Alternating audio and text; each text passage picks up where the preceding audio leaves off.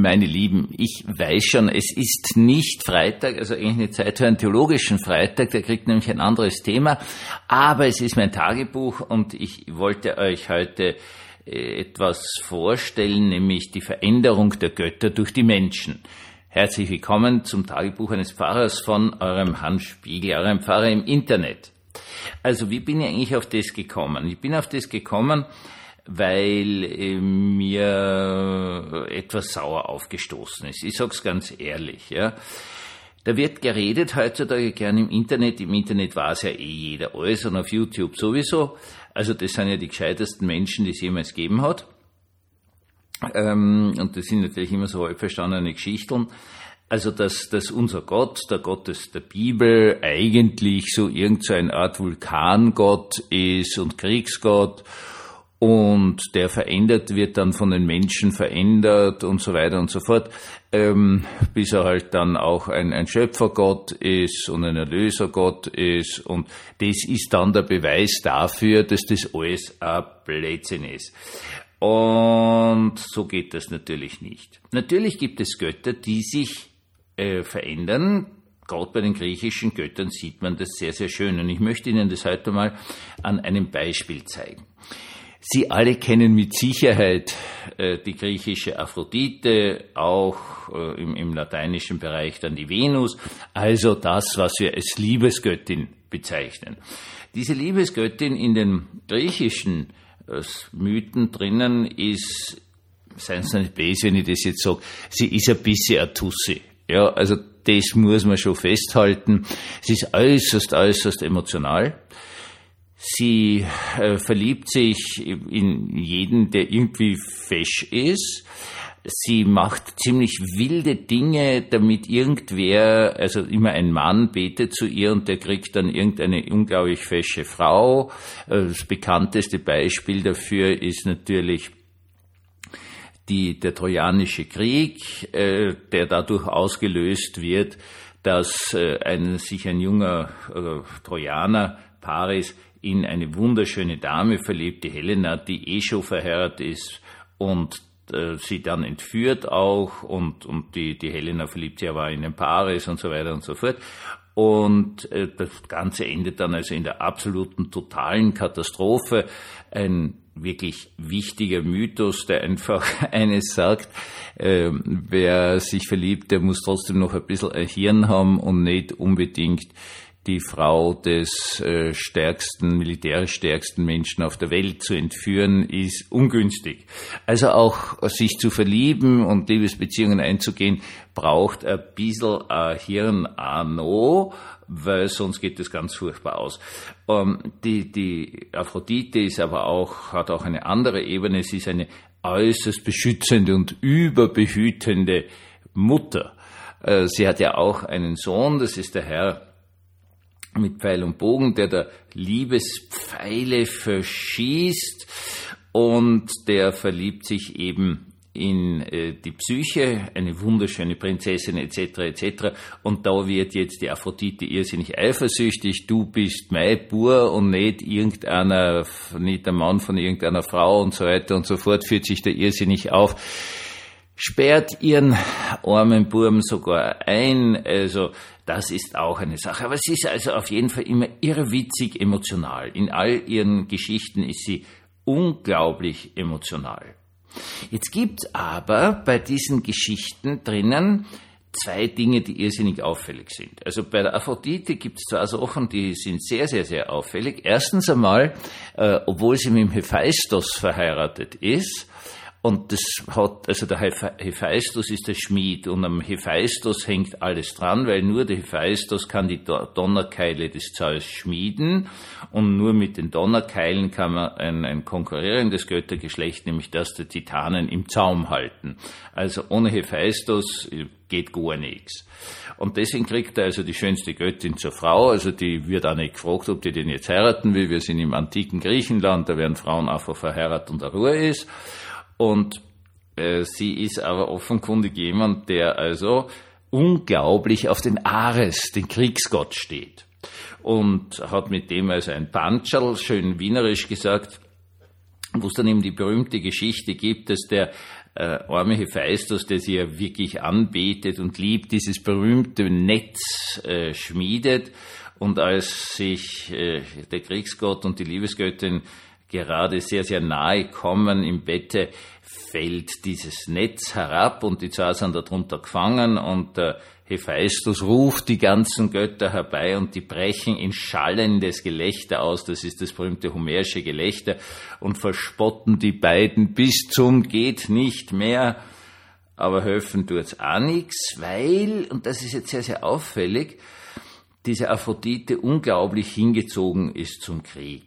Jetzt kannst natürlich als Ernst sagen, also dass Liebe und Krieg bekanntlich auch irgendwie zusammenhängen, ähm, ist eine Sache. Es ist nur dann die Frage, ob es eine gute Liebe ist. Aber es gibt diese eigenartige Geschichte, dass diese Aphrodite unglaubliche Nähe hat zum Kriegsgott. Es gibt eine zweite sehr eigenartige Geschichte aus, aus, aus der Ilias, dem, der großen Dichtung des Homer. Da gibt es einmal, das ist also diese große Schlacht und Schlachten und Belagerung der Griechen be, be, belagern Troja,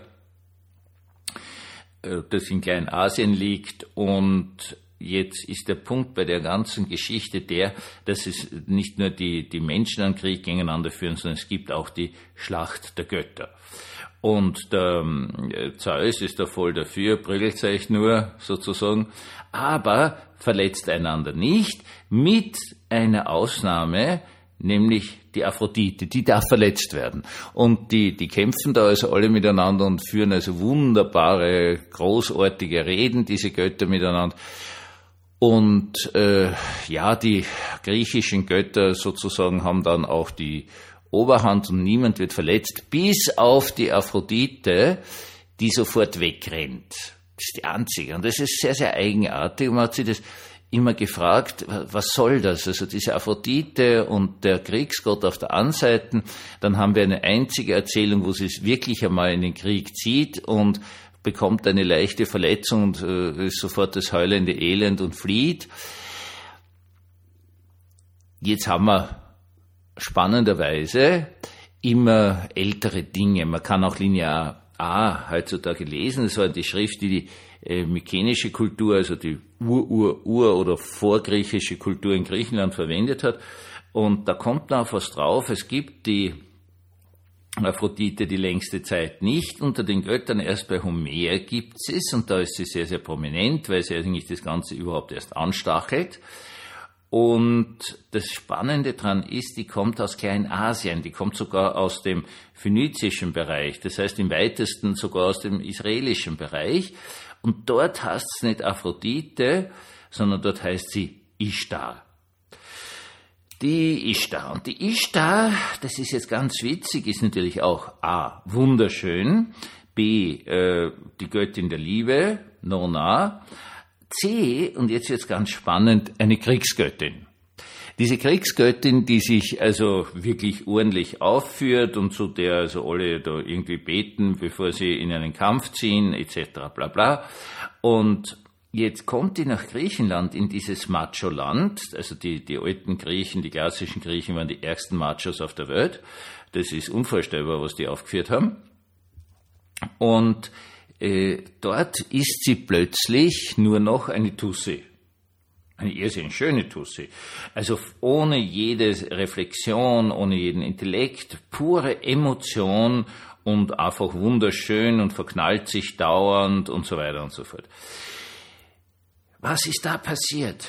Naja, es kommt eine fremde Göttin herein, zunächst einmal von Kreta, also Kreta war der, der, der erste Punkt, ja, ist logisch, liegt vergleichsweise äh, nahe beim israelisch-phönizischen Bereich drinnen, also Handelsbeziehungen etc. etc. Und dort siedelt sich diese Göttin sozusagen an und dort ist sie noch eine Kriegsgöttin. Dann hopst sie hinüber aufs Festland und landet als erstes bei den Spartanern.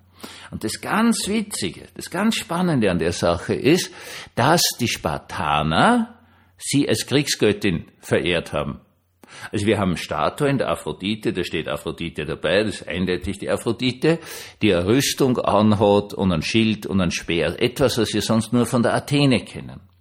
Also das war eine Kriegsgöttin, diese Aphrodite. dann geht sie ins äh, restliche Griechenland hinein und die ganzen Machos dort fragen sie, hey, na, das wäre ja total gefährlich für uns, wenn da jetzt plötzlich eine Frau den Krieg beherrscht. Das wollen wir nicht. Vor allen Dingen eine, die auch noch eine Liebesgöttin ist. Das ist zu viel. Das ist für eine Frau zu viel. Das wollen wir nicht. Das ist wirklich viel, viel, viel, viel, viel zu gefährlich. Also, was macht man? Man nimmt äh, ihr den Krieg, gibt ihn interessanterweise der Athene, aber nur unter einer Bedingung, dass sie ewige Jungfrau ist und von Männern genau gar nichts will. Dort kriegt dieser Krieg auch eine andere Bedeutung, denn die Athene ist die Göttin der Strategie, der kühlen Überlegung, nicht des, des tobenden, wahnhaften Kriegsgetümmels, das ist der Ares. Und jetzt sehen wir, was sich da in dem alten Mythos widerspiegelt. Es zieht sozusagen die, ja, nur noch halberte Aphrodite, die einmal auch diese tobende Kriegsgöttin war, zu dem Gott, der jetzt den tobenden Krieg äh, symbolisiert, also dem Ares. Und dort kommen die beiden wieder zusammen. Und deswegen können sie auch niemals die Finger voneinander lassen, weil beide in Wirklichkeit eins sind, nämlich die alte, die ur-ur-uralte Aphrodite. Das ist jetzt eine wunderschöne Geschichte. An Aphrodite kann man es einfach ganz, ganz schön sehen, wie die menschlichen Bedürfnisse die Götter verändern. Also gibt es jetzt hunderttausend Beispiele drüber, dass zum Beispiel äh, Götter neue Aufgabengebiete zugeordnet kriegen, sobald es überhaupt sowas gibt. Was weiß ich, wenn ich tolle Schiffe bauen kann, zum ersten Mal, mit denen ich wirklich quer übers Meer segeln kann und nicht nur so vor der Küste ein bisschen herumtümpeln kann, dann kriegt natürlich irgendeiner der Götter plötzlich diese Fernschifffahrt als Aufgabengebiet hinzu. Also das war schon bei den Göttern so, wenn sie jetzt dauernd im Betrieb einen neuen Aufgabenbereich kriegen, trösten sie sich. Auch griechische Götter haben ständig neue Aufgabengebiete gekriegt. Aber jetzt schauen wir mal auf den Gott Jahwe. Dieser Gott Jahwe ist ein sehr, sehr einzigartiger Gott. Für uns Christen, Juden und Moslems natürlich eh klar, weil er der Einzige ist. Und dieser Jahwe stellt sich ja vor dem Mose, da wie es den Israeliten, den Hebräern in äh, Ägypten ganz, ganz, ganz schlecht geht und sagt, man, ich habe das Schreien meines Volkes erhört. Ich bin herabgestiegen, um sie zu erretten. Und dann sagt der Mose drauf, voll cool, super toll, aber wenn ich jetzt nach Ägypten zurückgehe und denen diese Botschaft bringe, dann werden die mich fragen, wer schickt dich? Wie, wie heißt der Gott überhaupt, der jetzt sagt, er wird uns retten? Und daraufhin sagt dieser Gott eben, mein Name ist Jahwe und erklärt ihn jetzt gleich mit dem schönen Satz, ich bin der ich bin. Und das ist jetzt eine ganz tolle Aussage. Zwar bleibt Gott Gott, aber unser Blickwinkel auf Gott verändert sich. Natürlich, äh, also das ist ja eigentlich völlig pervers, an so eine Base ist wirklich pervers. Wir setzen ja alles voraus. Nicht? Wir setzen voraus, dass man in den Supermarkt geht und dort kriegt man alles. Mir ist jetzt erst, weil ich mich wieder mit anderen Punkten der Geschichte beschäftigt habe, klar geworden, dass wir wirklich die ersten Leute sind, die keine Hungersnöte erleben. Freunde, bitte, äh, sagt einmal Danke, lieber Gott, dass ich so toll leben darf, dass ich keine Hungersnöte erlebe.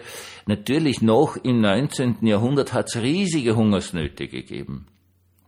Da fangt's erst an, Österreich, Preußen, Bayern, Württemberg sehr gut, dass die zum Beispiel jetzt vom Staat her wirklich kontrolliert Getreidespeicher anlegen, dass sie auch ein schlechtes Erntejahr überleben, ohne dass es riesen äh, Hungersnöte gibt. Nichtsdestotrotz hat es trotzdem geben, weil die Leute halt dann sehr, sehr, sehr wenig gehabt haben zu einem extrem hohen Preis. Also äh, wir sind die Ersten. Aber dass wir deswegen natürlich heutzutage auch nicht mehr wissen, was wir mit dem Erntedank Gottesdienst anfangen sollen, wenn du mitten in der Stadt bist und die Ernte besteht darin, dass du dich ja nicht mehr um die Ernte sorgst, sondern du sorgst dich um die Inflation, du sorgst dich darum, ob du das Essen kaufen kannst, aber kein Mensch denkt logischerweise mehr dran, ist da überhaupt ein Essen? Das ist halt auch so. rutscht sozusagen unser Blick vom Geber des Essens weg zu einem anderen Aspekt, nämlich uns in einer, sagen wir uns ehrlich, immer anstrengenderen Arbeitswelt irgendwie durchzuführen, zu beschützen, uns vor Burnout zu schützen und so weiter und so fort. Das verändert jetzt nicht Gott, sondern wir sehen etwas anderes. Unser Gott ist und bleibt der, der er ist. Okay? Wir, wir sehen einen winzigen Bruchteil durch die Offenbarung in der Bibel. Wir sehen einen winzigen Bruchteil dadurch, dass unser Gespür danach, wo wir gerade leben, in welcher Zeit wir leben, einen anderen Blick drauf bekommt. Und genau das ist natürlich etwas Spannendes, aber Gott verändert sich nicht. Er bleibt der, der er ist. Er ist völlig frei. Aber, und das ist unglaublich spannend, wir dürfen in der Veränderung der Zeiten immer wieder einen neuen Aspekt erkennen. Meine Lieben, ja, war jetzt ein lang, ja, 16 Minuten habe ich Habitäre. Ein langer Podcast, aber Sie merken, Tagebuch, das ist das, was mich gerade fasziniert und woran ich gerade arbeite.